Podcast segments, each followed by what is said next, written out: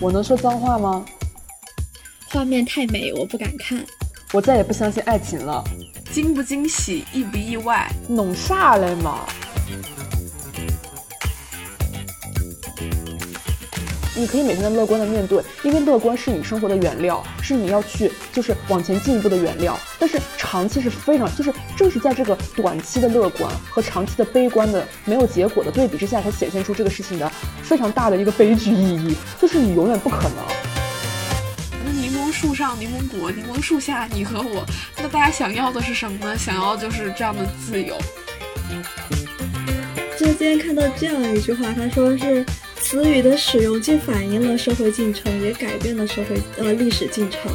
然后我就会想到“内卷”这个词，当这个词出现之后，大家都更紧张了。Hello，大家好，欢迎来到这一次的不方时间，我是主播小李，我是小陈，我是屈女士。节目开始之前，先插播两条讯息。一个是最近有一款叫做 Flowmo 的即时记录 APP 将要上线了，相信很多人也在播客中听少男老师聊过这款产品。我们试用之后，感觉它是一款非常方便好用的思维工具。感兴趣的朋友们可以戳 Notes 里面的链接体验一下。本期节目将在评论留言的朋友中随机抽选五名幸运儿，赠送 Flowmo 的免费会员。P.S. 这里没有广告费。真的不是商务，然后再插播一条，再过十几天就是春节了，而且这也是不方时间这个节目快一周年的纪念日，所以不方策划了一期特别的节目《新春声波收集计划》，我们诚挚的邀请不方的听友们和我们一起完成这一期节目，在不方时间留下你的声波，具体的录制内容大家可以在 Notes 里面找到，期待听到你的声音。接下来是正式的节目内容。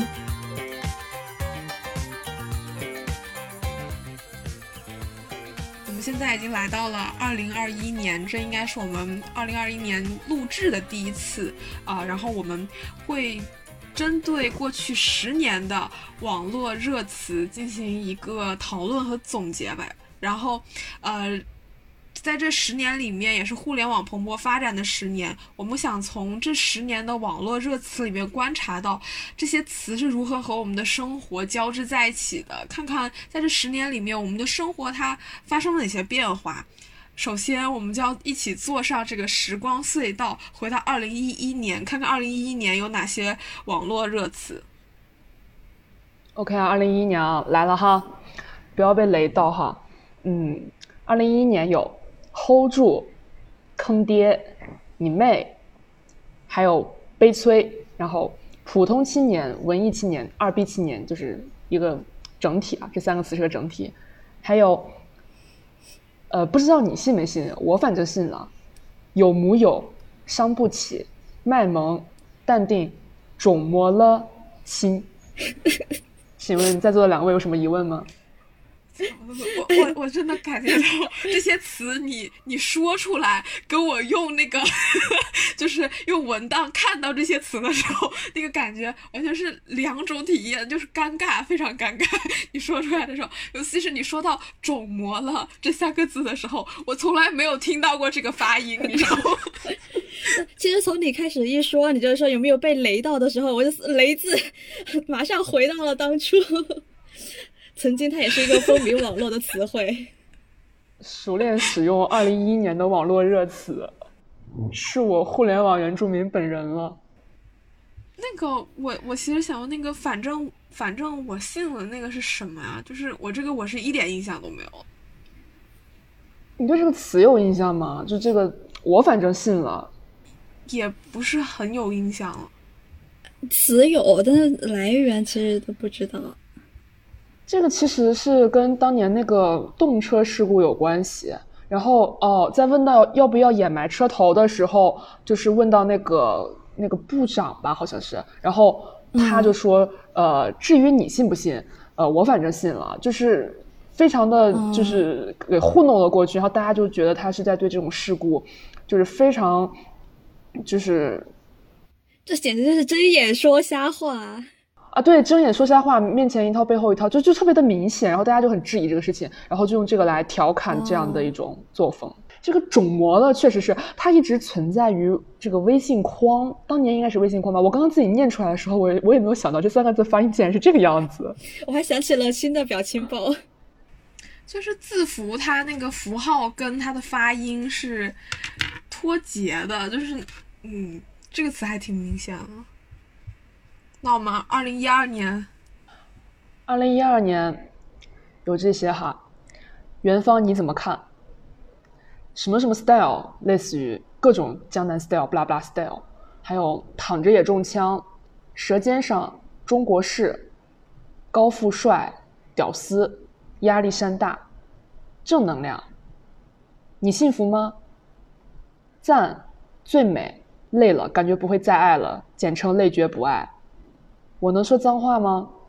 我再也不相信爱情了。中国好，叉叉，可能是。中国好媳妇，中国好老公，不啦不啦，中国好男人，对，然后接地气，大概有这些。但像这个累了，感觉不会再爱了。其实出就是来源挺搞笑的，他是一个十三岁小朋友在豆瓣上发的帖子，他在文中写一段话，感觉不会再爱了，累了感觉不会再爱了，成为了大哥哥大姐姐集中吐槽的。然后没有想到后面还发展成了四字词语，就是就它的来源就非常的草根和和随意，对，然后。二零一三年呢？一三年有好几个梗啊，我是真的不是很懂。比如说这个，打败你的不是天真，是无邪。你没看春晚吧？我看了，我看了，但是我就是觉得这个春晚的梗成为网络热词，就感觉他们俩之间的距离很远。可能我已经被这几年的春晚就是形成了新的春晚认知。我觉得这个是因为《盗墓笔记》，是因为这个才能带起来这么大的话题。二零一三年的春晚，我记得还是好看的。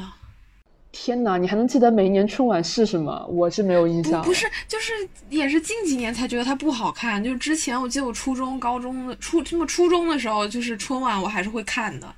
这年这年的词还有呃，皇上臣妾做不到啊，帮汪峰上头条，土豪。以及土豪，我们做朋友吧。高端大气上档次，低调奢华有内涵。还有，我和我的小伙伴们都惊呆了。还有，中国梦，光盘，倒逼逆袭，微叉叉，可能是微啊，这个词我其实都没有听过，我也不知道可以微什么。还有，待我长发及腰，什么什么娶我可好？可能是将军，可能是不拉不拉。还有和气聊。我去年买了个表，负分滚粗，长姿势，女汉子，土豪，大 V，奇葩。我是觉得这一年和去年和和二零刚说的二零一二年的区别是，可能他刚开始的时候，大家还会在网上说我能说脏话吗？然后就是还不行，就可能还会征求别人的意见。但是在二零一三年的时候，就已经变成了负分滚粗，就是已经直接开始说了。然后到后面其实会更离谱，就是会有说无话可说，就是中间那个无话可说那个话，他就会用英文的那个 F 开头那个词来代表，就大家好像表达越来越脏这个样子。啊，我要补充一下啊，这一年的那个还有几个词其实是很火的，但是咬文嚼字没有把它放到这个十大王流行语里面，原因是因为喜大扑奔。和人间不拆不符合汉语构词语法，小伙伴词源不雅，所以因为这这三个词当年应该也很火，一三年的时候，但是因为这个原因，咬文嚼字没有把它归到这个类别里面。小伙伴词源是什么呀？啊，我猜可能和生殖器官有关系吧，但是我也不是很确定这样。好了，不用说了，我们的节目要不能播了。啊，是这样的吗？我没有查，但是我我能想象到的就是这个。你怎么不查查呢？真是。行，好，我们进入到二零一四年吧。来来来来来，二零一四年，大家有没有那个脑海中回想一首歌？就是你是我的小呀小苹果。我这首歌当时真的是街头巷尾，不管在哪里都能听到。那就二零一四年从它开始吧，小苹果，然后这是关键词，然后是呃萌萌哒，画面太美，我不敢看，我也是醉了，也是蛮拼的啊，时间都去哪儿了？然后还有且行且珍惜，奶茶恋，有钱就是任性，买买买，no 作 no die，暖男，小清新，小鲜肉。然后还有一些词汇可能是比较社会性一点的，就 A 派克兰呀、马马航、埃埃埃博拉病毒啊、监狱风云、冰桶挑战，这就是我总结的二零一四年。原来马伊琍和文章的新闻已经是二零一四年的事情了，我怎么总觉得就在这段时间呢？唉，可能因为且行且珍惜吧。奶茶恋是是是是刘强东和奶茶妹妹吗？哦，对，那年他们结婚了。哦，可是到二零二零年，嗯，就发生了什么呢？嗯，懂的都懂。好的。那这一年好多都是从歌里出来的。嗯，是哦。对，不知道是不是因为广场舞和他们一起火了。那二零一五年呢？然后二零一五年呢？嗯，就是重要的事情说三遍。我想静静，吓死宝宝了，我的内心几乎是崩溃的。然后是燃并暖，哦，这个这个我学不来。那他应该是很有画面感的，是弄啥嘞？弄啥嘞？这个就是邓超他的那个那个词，不是弄啥嘞吗？哦哦，你比较会，你比较会。弄啥嘞？弄弄啥嘞？弄啥嘞？弄啥嘞？弄啥嘞？嗯嗯。你没有 get get 到北方方言的精髓，所以不可。南方人，南方人。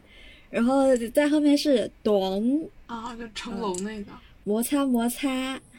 嗯，对，摩擦摩擦，时尚时尚最时尚。然后总有刁民想害朕。嗯，呃，是陈慧玩儿，明明可以靠脸吃饭，偏偏要靠才华。嗯，然后狗带，呃，然后是，这是一个短剧，世界那么大，我想去看看。然后，然后是你妈是你妈，这是一个社会性事件吧？然后小公举，啊，为国护盘，这是二零一五年。你妈是你妈是啥东西啊？就是一个，哎，他要证明你妈是你妈。然后这件事情就很无语，很搞笑，然后就被大家广为引用吧。就可能是一些政府部门出的政策，令人非常的嗯无话可说。OK，嗯，端是啥呀？端怎么念啊？就是端。就是成龙，他就是给霸王代言的那个广告，然后就是他会做一个特效，他那个头发就是有点弹起来那个意思，你知道吗？他开始短，就是那个样子，就是是不是有被做成鬼畜之类的？反正就也是当时很火、很流传很广的一个梗。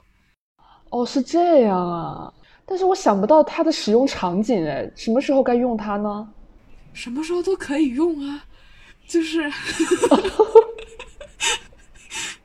就想用的时候就可以用。啊，我发现这一年的缩写非常非常多，哎，就就是这几年的缩写应该是在不断的变多的，就是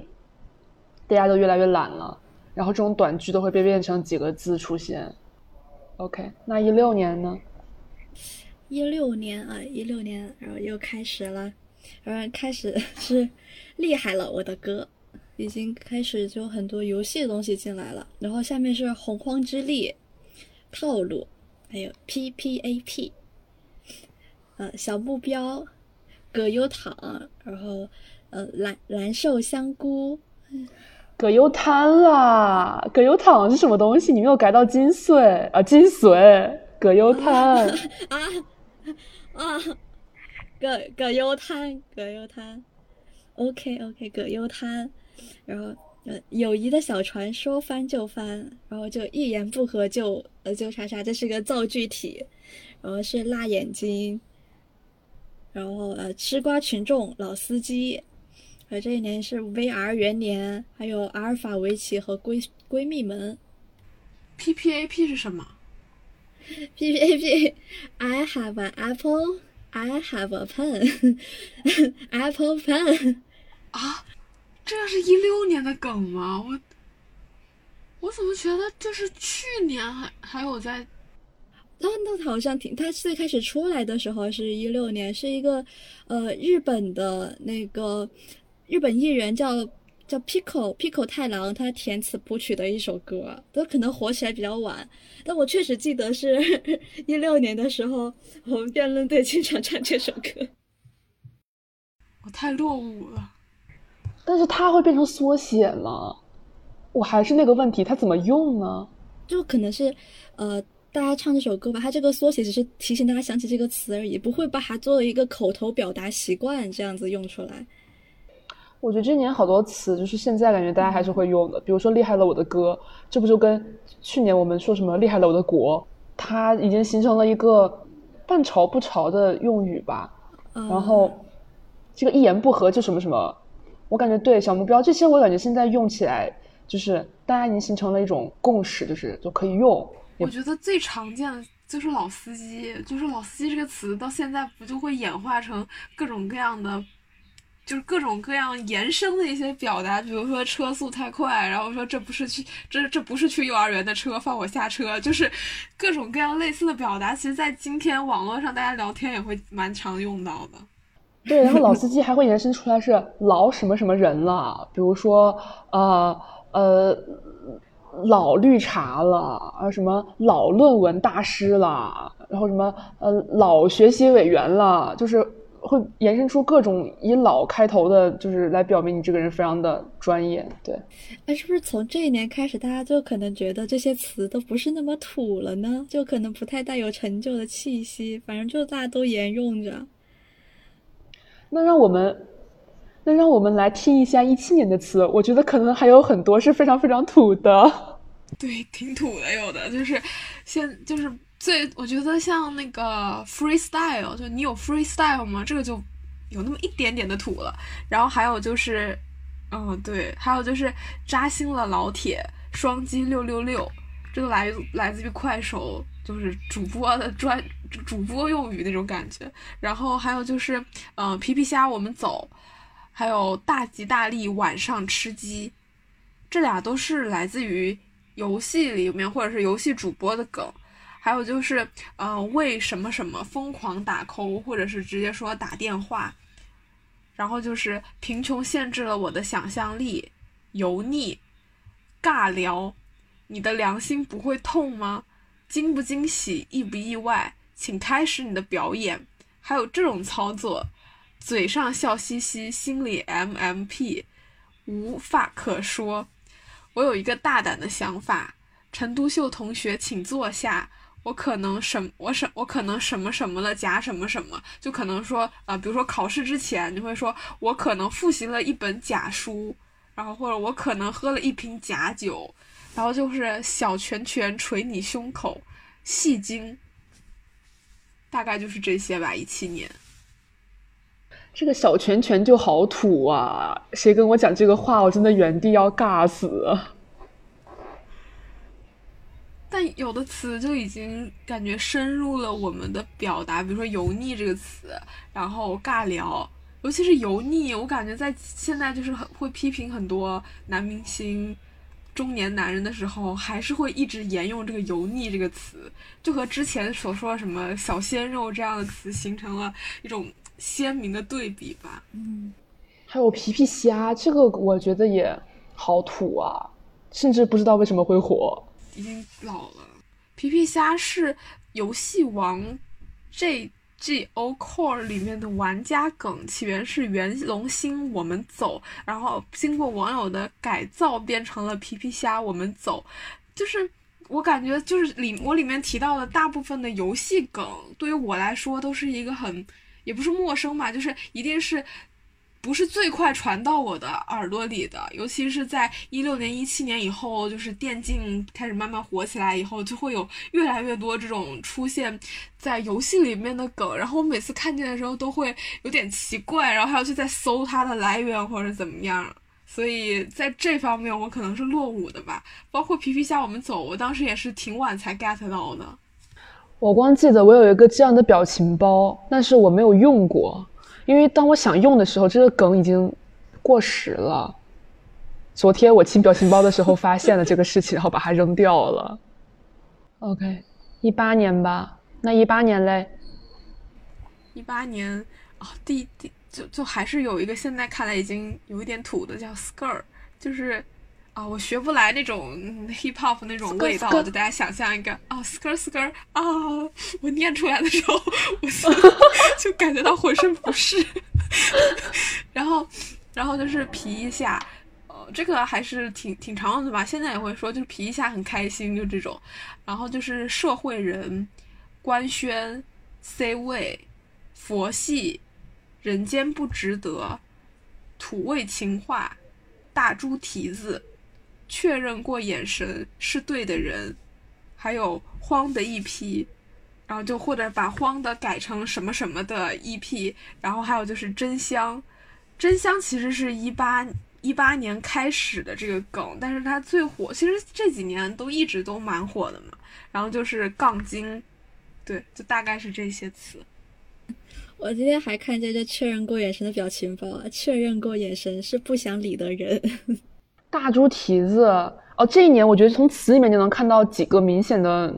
综艺和文化，比如说《人间不值得》和《佛系》都是李诞，然后大猪蹄子是《延禧攻略》。然后四哥是那年的唱，就是说唱。嗯，然后 C 位这个其实也选秀出来了。C 位选秀，对，就是特别明显的从词里面能看到那一年特别呃印象深刻的文化元素。然后二零一九年，我觉得最火的一个词是奥利给，就就尤其是这个词，它甚至在各种主流媒体里面也会去用它，然后就是。还有那个我太难了，就是把那个很困难的难改成了南方的那个难，然后就是呃我不要你觉得，我要我觉得，就是统就是把明学这个东西精髓下来，就是这一句话，然后就是鸡你太美，什么什么自由，就财富自由，车厘子自由，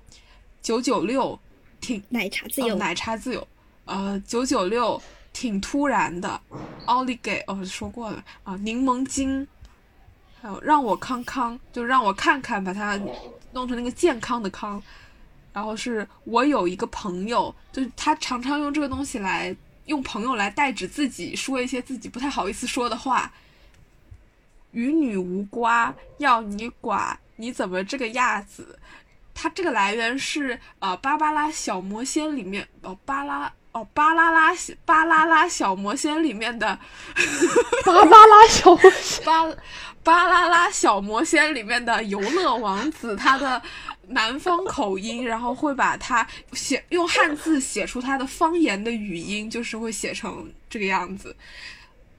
嗯，还有我可以硬核什么什么千万条什么什么第一条，就是这个应该是来自于那个。流浪地来自于《流浪地球》的呃什么什么，就道路千万条，安全第一条还是什么的，就是里面的一个报警，就是一个提示语这个样子。然后这一年还有一个比较特别，就是开始有各种各样的缩写，但这样的缩写是以就是字母的缩写为主，比如说 A W S L，就是啊我死了，还有就是。像阴阳怪气就可以说成 y y g q，就是我要反应一下才能说出来，一看就是不熟练。对，然后就是，然后就就就是用这种方式说一些俗语吧。然后一九一九年大概是这样子，没有什么。哎，其实我就特别不能懂。我太难了这个词，为什么把困难的难变成南方的难，它就变火了？然后在我现在在打我太难的时候，我好像也不自觉的会打成南方的难，就很奇怪。这个词它一开始好像还没有那个，就是用这个难，它是就是那个小阿刁，他就在里在直播还是在短视频里面就说我太难了，就是有个那种扶额或者那种感觉的吧，哦对，然后这个就会火起来，然后我太难了变成了南方的难，是因为有人拍那个呃打麻将的时候，不是有那个东西南北中的那个。就是那那个麻将那个字符，然后就会把那个难放在中间，然后写我太难了，是不是说在打牌的时候可能赢不了，或者是怎么样，然后就是用了那个里面那个难字，我猜，哦，我猜好像是这样，就就变就免就就莫名其妙就变成了麻将桌上的一个难字，就那张表情包就流流窜在网络上，我也不知道源头是什么，嗯。啊，人家拿了南风也可以赢啊。然后这年我还有感觉就是大家都不会说话了，大家的语言功能急剧下降，要不然是发音不准，要不然是只会用字母代称。就好像感觉你换个字啊，就变得没那么尴尬了，就把“宁”换成“宁”，就是宁静的“宁”那种，就是这样子说话，好像就会给我们中间增加一点点搞笑的气氛，还是怎样？然后就更好沟通了吗？这这这反而就是说明了在线上大家的互动关系是多么的无聊和贫乏，以至于你不得不把一些话来改变，来增加一些交流中的乐趣，减少一些尴尬的氛围。就是现在我用用宁，还有用那个呃亚子，这已经变成了我现在的一个习惯了。因为其实这几句话，你你现在听上去都是带着一些微微的责备的，与你无关，你怎么这个样子？它其实是很严肃的，就是有责备的意味在的。那大家现在讲这个就很不好意思讲，然后就会与你无关，你怎么这个样子？就感觉仿佛就是没有在责备了。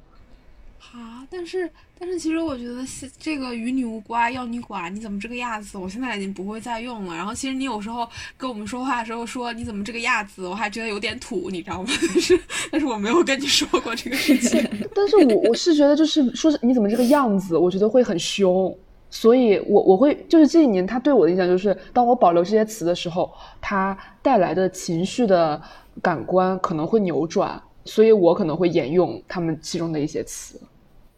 哦，对，还有这些缩写，我第一次看到很多缩写的时候，我真的是一个一个去百度了的，就是真的不懂，也猜不出来。我到现在看到“永远的神”都要反应很久，太难拼了。那你那那你太太太弱了。而且我总是感觉这些词是零零后给带起来的，因为一八年他们上大学了，然后到一九年这些词 就疯狂出来，而且在和那个大一、大二交流的时候，他们老用这种缩写，逼得我不得不百度，然后去努力记住。唉，OK，那到二零年了，过去的这一年，但是已经有一些很土了，感觉。二零年过去这一年，极美，好自为之，就是好自为之。一起爬山吗？淡黄的长裙，蓬松的头发，还有什么什么子，可能就是弄弄子，不错子。然后还有就是虾，二二七大团结，这还有时间管理大师，凡尔赛，打工人，然后延伸成尾款人、干饭人，网易云、后浪。云什么什么，嗯，云监工，然后云上课，呃就是这种，因为疫情吧，还有就是内卷，PUA，直播带货，还有真不戳，就是会写成就真不错，把它写成那个针，就是打针的针，然后戳是写成呃戳戳你一下那个戳，还有就是我哭了，我装的。这个东西应该是一个表情包，然后就变成了一个大家爱用的一个表达。还有就是有那味儿了，爷青回，酒漏鱼，还有有一说一会写成缩写 U E S E，就变成就就是 这个说出来就很奇怪，就是有一说一。酒漏鱼是什么东西啊？啊，你不知道吗？这个这个就是九年义务教育漏网之鱼啊！就这应该是从饭圈里面出来的，就是这这个开始是说，呃，王一博他在写到此一游的时候，那个游字就写错了，嗯，大家就说他是初中，就是初中，就初中文化水平，然后可能没有学好，所以就说是九年义务教育漏网之鱼。这个词我感我我印象里是蛮火的。哎，这个词我真的是今天所有词里面唯一一个我从来没有听过的词。哦，我也没听过。对不起。但这个词我是从我这个词我一直都知道，我我因为我是。特别喜欢刷豆瓣小组的人，所以我在那里面经常会看见他。但是我为什么会把他纳进来？是因为这是呃，二零二零年 B 站弹幕统计里面呃频次呃较频次最高的十个词之一。九漏鱼，爷青回是不是也很高？我总看到爷青回刷屏，爷青回是第一。B 站这么多人都知道，我突然觉得我我好像 不太年轻，对不对？对。可能不是 B 站的目标用户，不太好意思。爷青回是 B 站的那个弹幕的第一名。哦，今年是有很多回顾的片子吗？为什么大家就是在很多地方都会写到爷青回？大家的情，我感觉大家的情节好容易被调动。可能因为互联网上就是有一波人正在老去，然后年轻的人，我们这一波人还没有看见他，所以他会变成。会会现在越来越有那种怀旧的感觉，还有这个好自为之，他在火的时候我就充满了不解，就是他在火的时候我就是后知后觉，别人说啊这个好火，你不知道吗？然后我就啊，然后就就在他的推荐下去看了一些视频，我就完全没有 get 到为什么，就是完全不懂，就他完全没有办法，就有一些词就是已经没有办法进入到语言体系，就是你有种本能的感觉。不知道为啥，包括那个郭老师，包括集美嘛，这些，这些都是别人就是告诉我，就是我过了很久之后才知道。我就说这是啥呀？他跟我说啊，你连这都不知道。然后我知道之后，我就感觉也没有办法去使用它们，就是就觉得离我的语言系统非常非常遥远。我觉得是接受渠道不一样，就是就像集美，它来自于郭老师在快手上面的一些。幽默发言，然后像好好自为之，他应该就从 B 站的鬼畜区，然后呃那个马老师的视频里面发发发源出来的，就你可能就不是这两个这个这两个平台的非常深度的用户，所以你得知他的时候，都是当他已经流传到了朋友圈或者是你熟悉的一些平台的时候，你才会知道他。你第一次看的时候，肯定是一种比较震惊的体验吧，嗯。对，我那天还看见一个梗，就是说，啊，就是说零零后谈到郭老师，零零后可能都以为是说《Me Hotel》的郭老师，而不知道是郭敬明老师，这是对郭敬明老师的大不敬。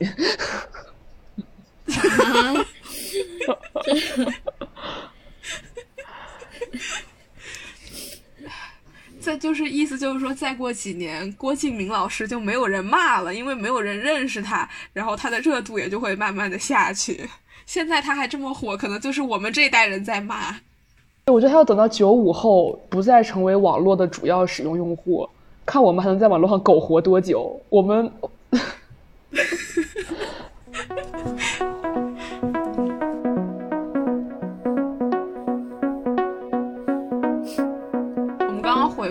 零一一年到二零。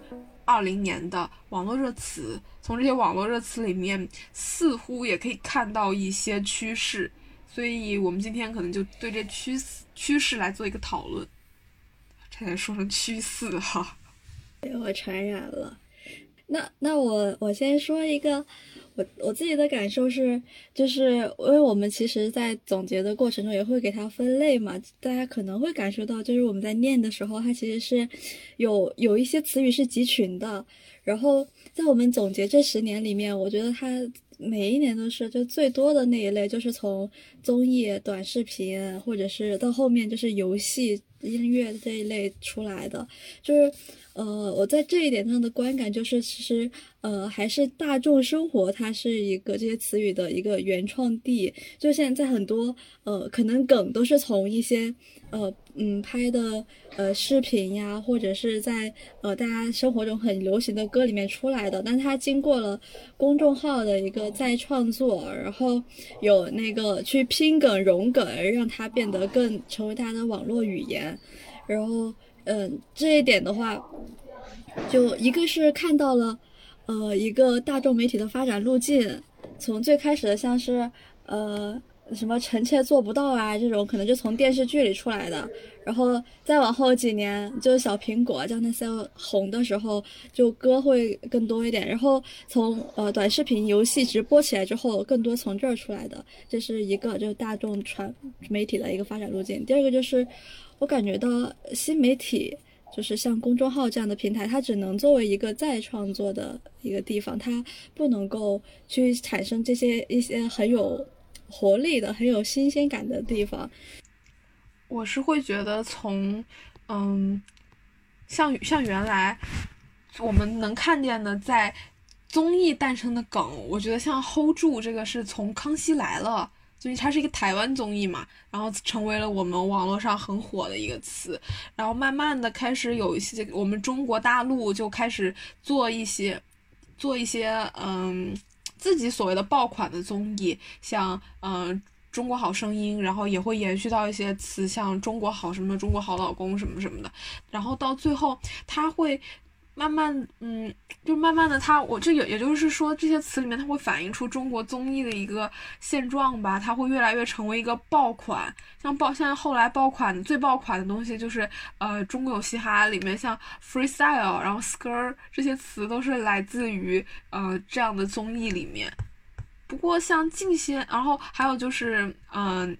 我不要你觉得，我要我觉得，也是来自于。中餐厅这样的综艺，也就是说，我们的综艺可能就是从《中国好声音》开始发头，有一些自制的原创的好，嗯，火的，就是那种爆款的综艺。在那个之前，可能没有说在网络上有这种，呃，真的是成为爆款的这种综艺节目吧。我们就所有的综艺就是从《中国好声音》开始算一个元年，就是你可以从《中国好声音》往后捋，它就会发现有越来越多我们中国大陆独立制作的一些综艺，像之前可能有一些就是台湾的一些东西会更能够深入人心一些。除了娱乐的，有那种 比较正的，就是央视出品的那些综艺，是很有文化价值在里面的。虽然有的综艺它也是抄了，也不是抄，就是买了嗯韩国的这些地方的版权，但是也是说现在我们能做出一些综艺来，然后这些综艺是可以深入人心，并且体现在网网络流行语上，就里面的一些呃表达里面的一些关键的词，会成为大家能够普遍接受的东西。这我觉得侧面其实反映的是呃。怎么讲？综艺营销能力的提升，因为很多东西，你现在如果去纠结它的源头，会发现其实挺无聊的。比如说淡黄的长裙，蓬松的头发，这个东西就是它像个 reader 一样念了这样一句话。其实，在早期，就是如果现在让我们在复盘这件事情，你其实你是没有办法说赌到这句话能火，但是这句话它就是火了。我觉得这其实证明的是一个造梗能力的提升，就是。当他当当这个综艺节目想要把这个呃放大镜放到什么样的事情上，或者他呃非常用力的去营销这个这样的一一个梗，那么它成为爆款的可能性就非常非常大。这其实我我会个人有种感觉是，我们的梗其实是被我会有种隐隐有种被操纵的感觉，就这个梗并不是因为全全所有人的共鸣。而更多的是因为综艺它在背后它剪素材的运作。刚刚我们说，呃，公众号它不诞生梗，但其实像长视频或者综艺，它的一个特点就是说，它的梗可以通过各种方式流传，它可以被剪辑成各种各样的短视频，在各种网站上流传，或者用各种公众号开始写这些综艺。所以很可能我们就都没有看过这些，但是这些梗却让我们印象深刻。我觉得这是一种营销能力的渗透，对。但我就觉得淡黄的长裙、蓬松的头发是我完全没有 get 到他哪里好笑的一个点，但是他就是火遍了全网，很很就是我感觉我们现在所说的很多梗，它其实都是经过了饭圈的一道很有力的推波助澜，一道改编，然后才慢慢的传到我们的耳边。比如说像什么什么为什么什么打 call，它其实是日本的嗯选秀里面出来的一个词，然后慢慢流传到中国饭圈为谁打 call，然后现在我们可能会为身边的老师、同学、家长就。为谁都可以打 call，以至于到今天好像这个词已经不太说了。还有比较明显的一个词就是弄弄，就是什么什么子。然后我记得就是当时《青春有你》完了以后，呃，里面比如说会说虞书欣是星星子，然后说什么什么是什么什么子，它就会变成了一个这样的称呼。但这个子它其实来自于的是欧美娱乐组，在豆瓣在豆瓣或者百度贴吧里面的欧美娱乐组，然后它其实和。嗯，淋雨里面的惹就是这样的称呼，就这样的后缀，它是没有很大区别的，只是因为在《青春有你》后，它被借用，然后慢慢因为这个综艺在微博上各个地方营销的特别特别好，然后从饭圈过渡到了我们的嗯普遍的生活里面，所以就是很多词经，我觉得饭圈是就是现在造梗的一个非常非常强大一个力量。而且在在之前，大概是在二零，我觉得有一个明显的分界，就是二零一七年。二零一七年以前，这样的词都蛮少的，比较火的一些东西，顶多就是在微博上哪个明星和哪个明星有一些八卦事件、绯闻，比如说呃“ 且行且珍惜”这样的梗，或者是。嗯，就是“且行且珍惜”这样的梗，它能够火起来，或者“奶茶店”这样的词能够火起来，但是它没有说经过一个呃饭圈的推广，它变成一个日常的表达，非常非常深入到我们平时的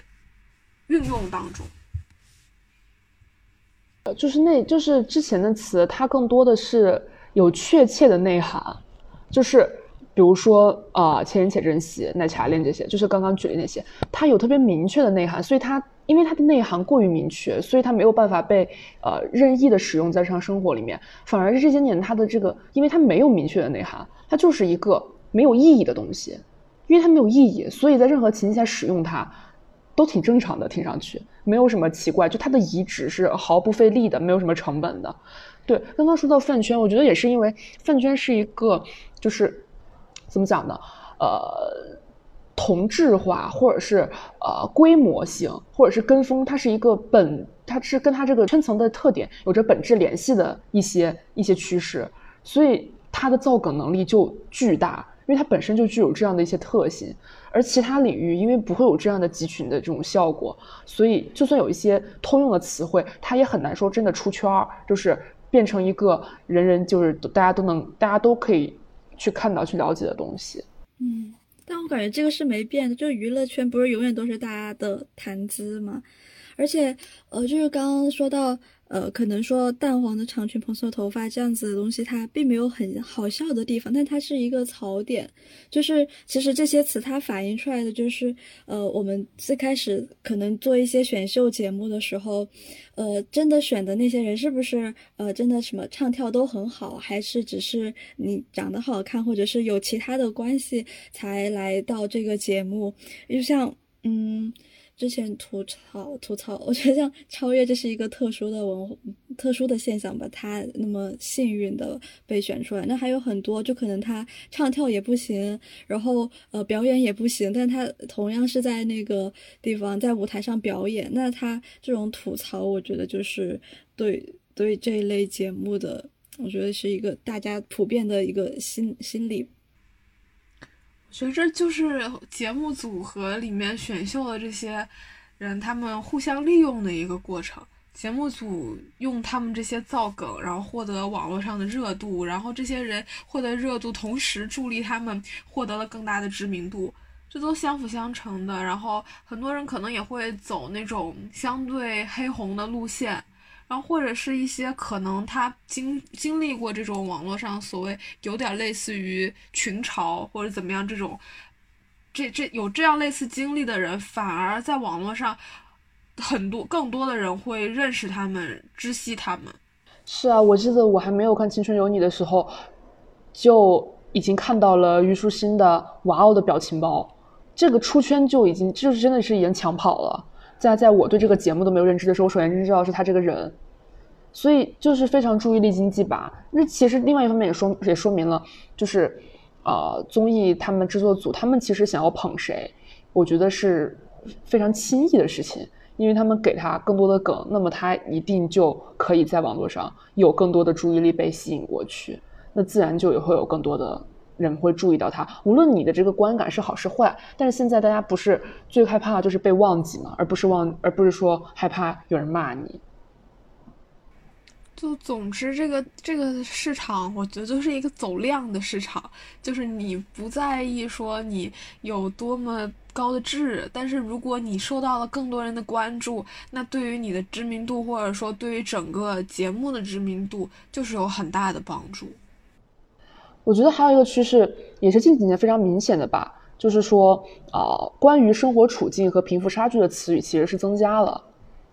在过去，我们撑死就是说一说，呃，白富美、高富帅、土豪，这其实其实是一种，呃，对财富持有一种，呃，仰慕的态度，或者是或者说是中等偏赞赏的态度，就是土豪或者我们交个朋友吧，他都是在表明你对，就是对财富，大家是相对而言觉得它是一个就是积极的或者是偏好的一个评价，但是在这几年呢。这些词语，我觉得已经有一个比较大的反转，就变成了，对，变成了柠檬精、凡尔赛，以及啊打工人和叉叉自由、车厘子自由。这其实是一种调侃嘛，就是一方面是对有财富的人，或者是在社会上地位较高的人，有一些这种嫉妒的心，不是嫉妒，就是有一些明显把自己区别于他们的心态。然后也不再为这些事情感到就是称赞或者什么。另外一方面就是进行自我调侃，觉得哦，觉得我要获得什么车厘子自由、奶茶自由这些，就是相对于原来的财富自由而言，它其实是一个程度程度非常低的东西，但是会却成为大家类似于一个呃努力的方向、努力的标准。包括打工人、尾款人，也是说我们在把自己的处境用。更调侃的方式说出来，其实也是在也，我觉得这是也是给在自己设立一个类似于壁垒一样，把我们和另外一群人划分开来。我们永远不可能成为他们，而他们永远也不会懂我们。我觉得它里面是有很强的一个阶层向分裂的的状况行走的一个过程。这然后另外一方面，这也是跟我觉得跟中产阶级掌握话语权有比较大的关系。就是其实调侃这些东西的人，他往往是一些。相对而言，其实并不是社会底层的人，他是一些有一定的权利、一定就是比相对 OK 的生活质量，但是却在这个基础上很难以逾越更高的一个鸿沟的时候，他对自己的一个安慰，以及他对是，他对于那样一个呃类型的人的一种看法，对，这其实我觉得这个呢在这两年特别特别明显，就是以及甚至已经到了所有的东西，就感觉都是在朝这个趋势走的一个状况。其实我我对这个印象很深的是，在去年的时候有一部影片《小丑》，小丑他最后讲的不就是一个社会底层的一个单口喜剧演员，他呃变成了一个十恶不赦的恶人，然后他会煽动民众在街上进行一些暴动，这其实就是在这种阶层呃固阶。也不就我觉得站在那里面已经不是阶层吧，就是在阶级这个问题上，大家会开始说形成很大很大的隔膜，以至于要用一些暴力的行径去，呃，改变这样的现状。但是而同时，这种暴力也会受到了很多很多的赞扬，尤其是在这部影片里面。所以我看到时候，我会觉得非常非常的吃惊，就是我们的生我们的社会好像已经变成了这个样子，而且大家会把这种。有这样一种不就是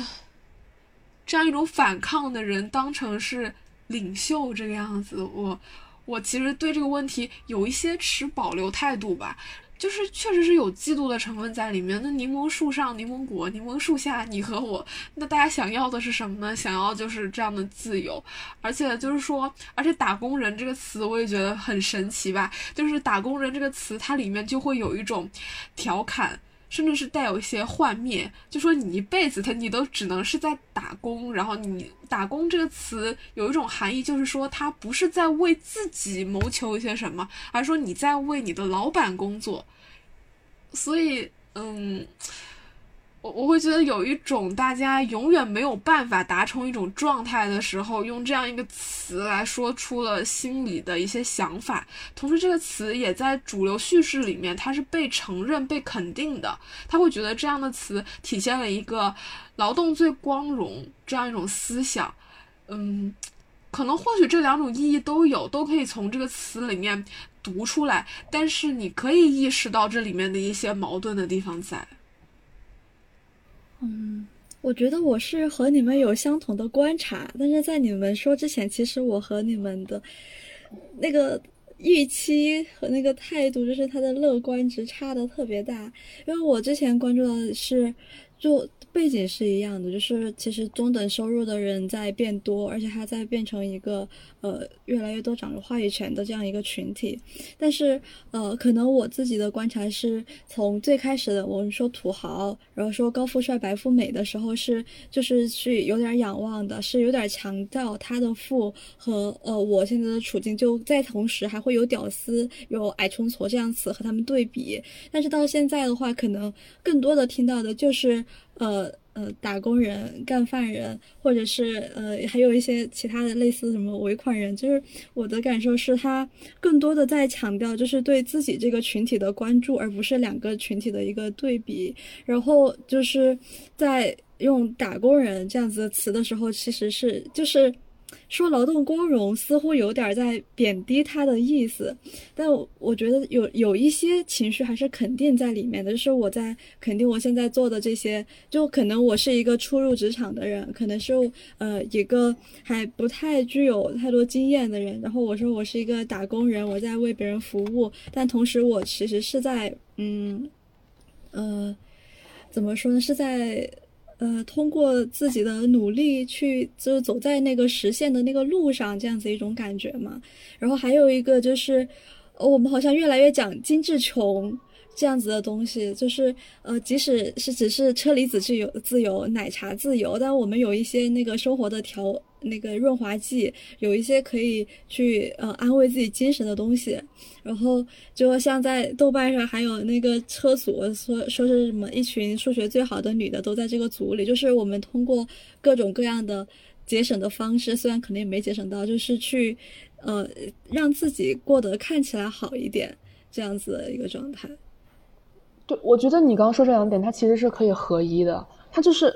我，所以我我还是就是不是很认同你讲大家很很关注自我，因为我觉得这是一种短期乐观，长期的悲观。就是你短期好，早安打工人，今天又干活了，今天又努力了。就是短期来看，好像每一天的工作是有用的，每一天的努力是在为前进一步。但是长期来看是非常非常悲观，就是你永远只能打工，就是你你每天的努力，每天的积攒，你可以每天的乐观的面对，因为乐观是你生活的原料，是你要去就是往前进一步的原料。但是长期是非常，就是正是在这个短期的乐观和长期的悲观的没有结果的对比之下，才显现出这个事情的非常大的一个悲剧意义，就是你永远不可能。所以这样短期的乐观变得非常的荒诞和可笑，就是每天的努力，每天的打工。或者我们经常还会说搬砖，就是就会说啊，你今天又搬砖了吗？就是你今天又去打工，又去实习了吗？又去工作了吗？那为什么要用搬砖来形容劳动？就是用提劳动来形容这样的工作呢？那是因为大家觉得我做的工作本身，我就是一个螺丝钉，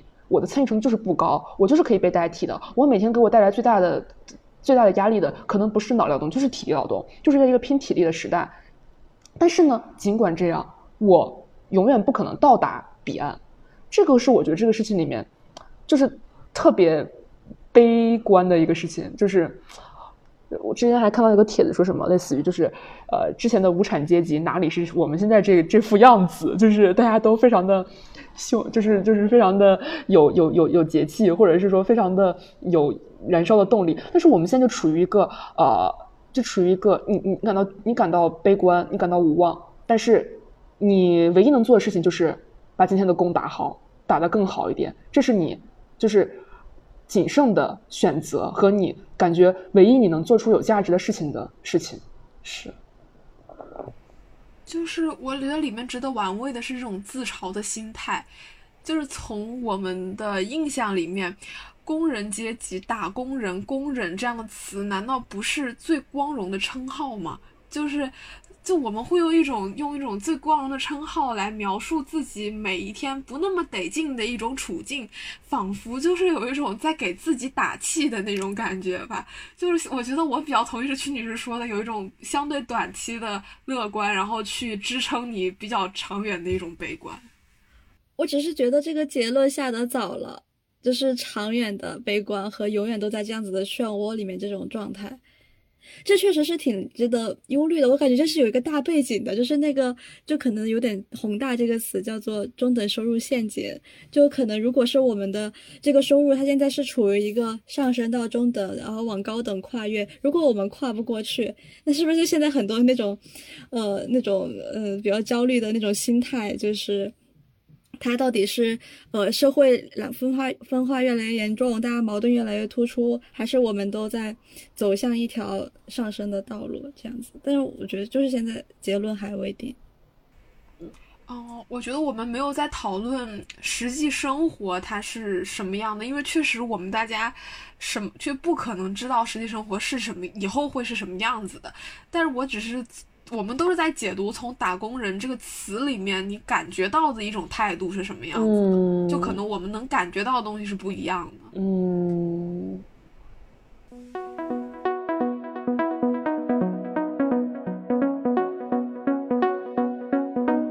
我觉得在这些网络热词里面，每一年的里面，负面一些比较负面情绪化的这种表达会占比较大的比重。比如说，在一一年的时候，可能会有，嗯，伤不起，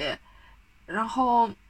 或或者是就是有一种在呐喊中感觉有木有有木有，就是这种东西，或者是说，呃，在之后，我简单的快速的举一些例子，比如说累了，感觉不会再爱了，我再也不相信爱情了。还有就是负风滚粗，我去年买了个表，然后还有 no 作 no 带辣眼睛，啊，无话可说，慌的一批，嗯，就是我哭了，我装的，就是类似这些，在说自己有一些想要去咆哮，或者是想要去表达一些难过情绪的时候，通常会有一种无所指的感觉，就是因为我我我会这样理解这个事情是，嗯。因为我们在表达负面情绪的时候，很很多时候是不好去用很具体的细节去在网络上诉说的，但同时你很需要一个情绪的出口，所以你会用一些很固定化、程式化的表达去去把它说出来。当你在网络上进行负面表达的时候，时候某种程度上你需要借他人之口。我我觉得这是在网络热词里面。出现这么多，呃，相对有一些情绪化的负面情绪的表达的原因所在吧。就就是我我我有这种感觉的时候，嗯。就就往往往往是一些比较开心的事情，我可以说，我今天我跟一个朋友，我们去哪里哪里有吃饭，我们去看了一个什么电影，好开心呀！我觉得真是快乐的一天。就是你让我在这样在网络空间里面这样表达，我觉得是可取，我我我我在心里是觉得可以的。但是你当你要。骂一个人的时候，就是说，哦，我今天又碰见一个人，他把他的工作全部都推给我了。但是你就不会把这些细节写在这上面，但是，但是你可能会用一些网络用语，就是什么无话可说，然后什么嘴上笑嘻嘻，心里 M M P。但这个时候你可以发一个这种类似的东西，别也有一些无所指的意思，但其实你的情绪也宣泄了，这好像也就足够了吧。我觉得就是本质还是因为大家觉得快乐是可以分享的，悲伤是需要一个人来 调节的。就是我们还是有一种很害怕打扰别人的状态，就是把你的悲伤分别人之后，只会两个人更加悲伤；然后把你的快乐分给别人，就会更加快乐。对，所以我们就会觉得那那一个一个这个想法，另外一个是实质的话，也会担心给被骂的人带来困难。就虽然你心里是想骂他的，但是你又觉得你没有权利在一个公开的区域这样去指责他，而反而如果我们遇见了遇见一点小事都要公开去骂人的人，我们反而觉得这个很奇怪，我们会觉得这个人就是你你怎么就是发生什么你要把这个人挂出来，就是你有一种把私人恩怨上升到了一个公共空间的状况。对我们对这样的情况是本能的排斥的，因为觉得这种情况其实。它涉及到一个公和私的一个界限吧。我觉得这一点上，大家还是分的挺清的，而分不清的人。就往往会被大家讨论来讨论去。我记得就之前清华学姐的那个故事，她就是就是挂，而且挂的非常非常狠，就引起了大家的很多的讨论。然后包括后来有人去肃清这个事情的根本的呃来源，它会成为一个热点问题。就是因为我们其实习惯于嗯隐藏愤怒吧，或者是以一种更泛的方式。表达愤怒，让人感觉无所指。但这个我又觉得带来一种另外的偏偏向，就是当你不知道大家为什么愤怒，只能看见一一一团愤怒的火花的时候，你是更容易被感染呢，还是说你会觉得这些更无感呢？就起码你不会做出一个事实判断，它就不会造成非常具体的伤害，也不会就是我我觉得会隐去一些所谓的后果吧。我我是这样理解。当我知道这个人为什么生气的时候。我我可能会用理解的心态去看他，就我理解他这样生气是有原因的。而当我不知道他为什么生气，只发现他生气的时候，我我我我觉得这个情绪就是你你会从一个理性判断变成感性判断，因为你没有什么理性的基础，变成感性判断之后就会很影响我的情绪，这是我大致的感受。哦，我知道了，因为因为我们两个就是感就是站的出发点不太一样，就可能你会想你看到他是什么样的反应，但是当我看我在想我看见他是什么样反应的时候，因为我可能就会自动的忽略掉这样的表达，我就会知道哦，他发生了一件不好的事情，他不愿意说，那自然我也不会去问。但是从他的角度来看的话，我就知道他已经把情绪宣泄出来了。那我就 OK 了，我并不会跟他一起生气，或者我并不会去，如果不是跟我很好的朋友的话，我并不会去揣揣摩他为什么会有这样的情绪。我我觉得还有一个趋势是我们在对网络上人的称呼的时候，一开始我们会有很具体的男女之间的区别。在二零一二年的时候有高富帅、白富美；在二零一三年的时候有女汉子；在二零一四年的时候有暖男、小鲜肉，就是类似，嗯，这种会把男女有一些很具体的这种特征给说出来。但在后来，我们在称呼人的时候会越来越说老司机、社会人、打工人。就是把所有的关于性别的东西慢慢隐去，它会成为整个社会的所有人的一个概称。也可能是因为我们今天在对于嗯性别这个话题变得特别特别的敏感，以至于我们不能去总结说某一个群体就一定会带有什么样的特征了。某种程度上，我觉得这是一个呃好，我我认为是个好的趋势吧。嗯，我会觉得像，就是很多的热词，它的传播途径可能都是从呃各个什么社区啊、游戏平台呀、短视频呀，然后在微博上进行发酵，然后然后之后呢，再被公众号的文章的那个写手啊，就各种新闻这种这种的写手，再再一波写了之后，传递到啊这个自媒体上。对，所以，我我我个人这么理，就是觉得大致的路径就都有有这样的相似性吧。那那我觉得这边很关键一环就是微博，而微博是一个女权成为了一个非常非常大的议题的地方。所以我会觉得，就是说现在的词语里面含性别的越来越少，是因为这一块东西没人敢碰。就是一旦碰起来，就是骂战，就是大家开始站队，就吵成一坨，所有的问题都在性别问题的面前都靠边站，性别问题永远是第一位的，就会所有事情都会变成这样的事情。所以在在热词的在热词的时候，我觉得在不触碰到这个领域的时候，大家就会去强调它其他的特点，因为一旦触碰到这个领域，它剩只剩下特点就只有女权。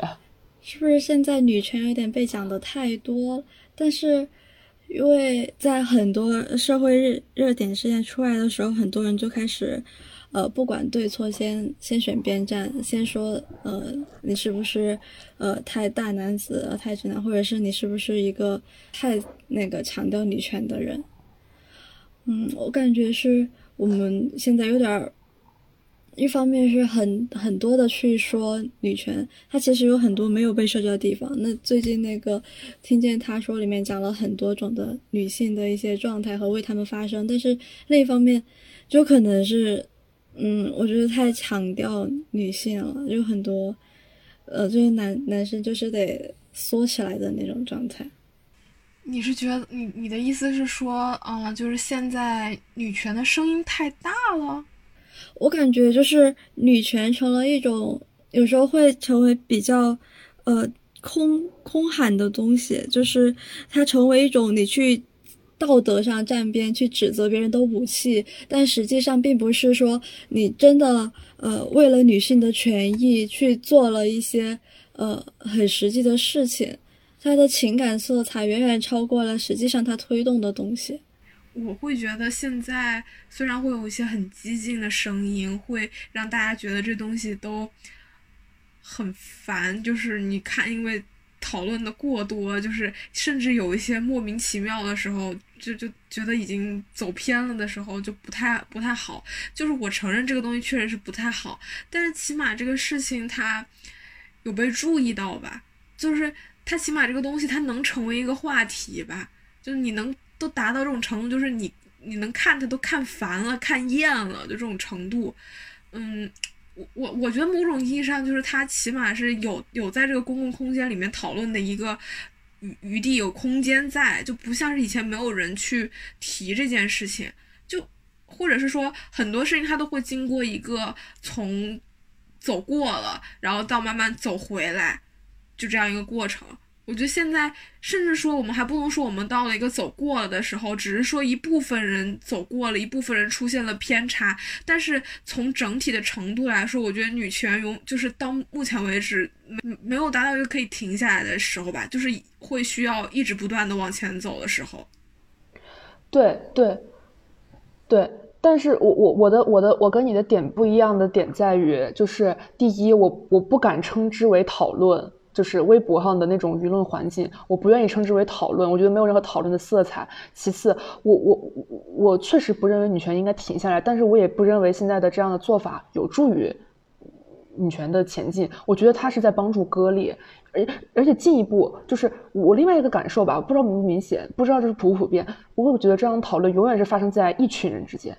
就是我们的父辈，或者是就是。其他的群体不是，就是非微博的重度用户，就是不看这样的东西的人，在这个群体里面，这个话题的渗透度跟以前是差别不大的，只是在这这一群人里面不断的在讨论来讨论去，讨论讨论去，就是这会让我觉得，就是它的益处已经被它的弊端所掩盖了。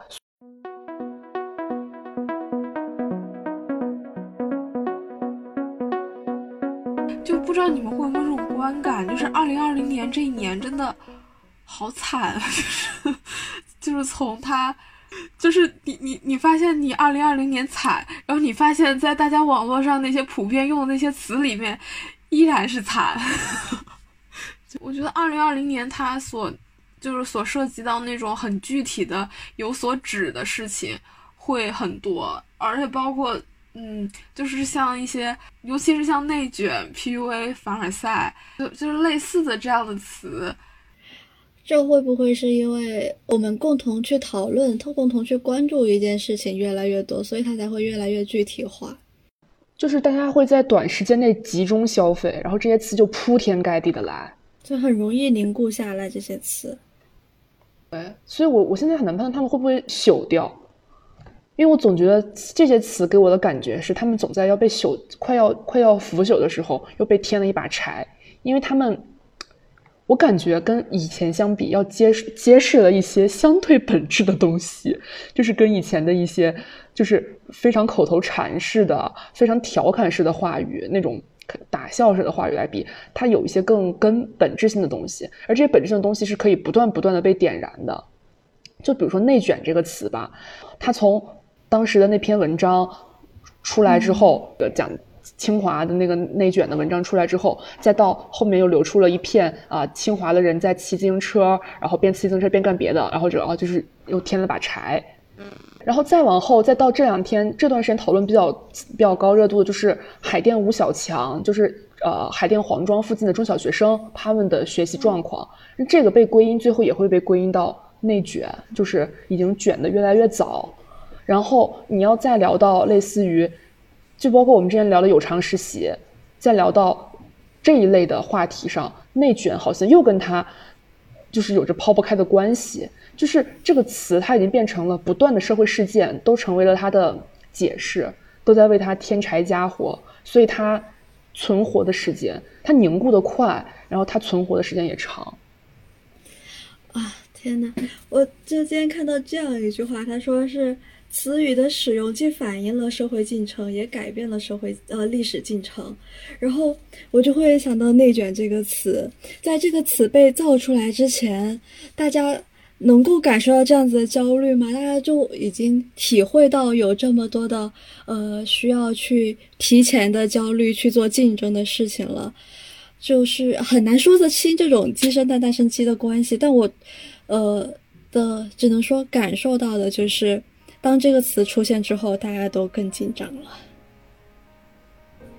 我很同意你这个看法，为什么呢？是因为我觉得这个词它影响了人的思维，它让你在，尤其是在文字工作者和对事件的这个传传播口的这一群人里面，它会影响你选题的思路，因为你知道什么会爆或者什么会怎么样。就像过去海淀吴小强这样的事情，其实与我无关，我远远不用为这些事情感到担忧或者感到紧张。但是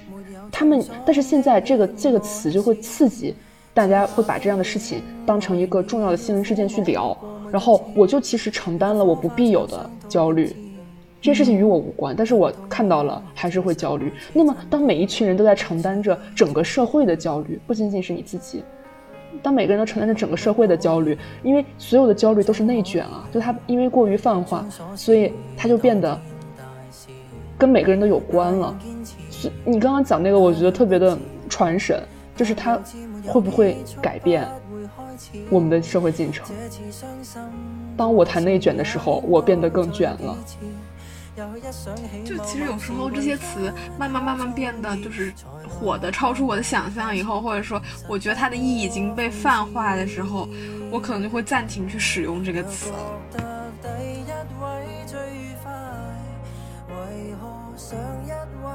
释怀谁亦在反复错爱之旅挨打。没法想下一位的生涯宁愿能白首还是罢手仿佛怕无憾变老得。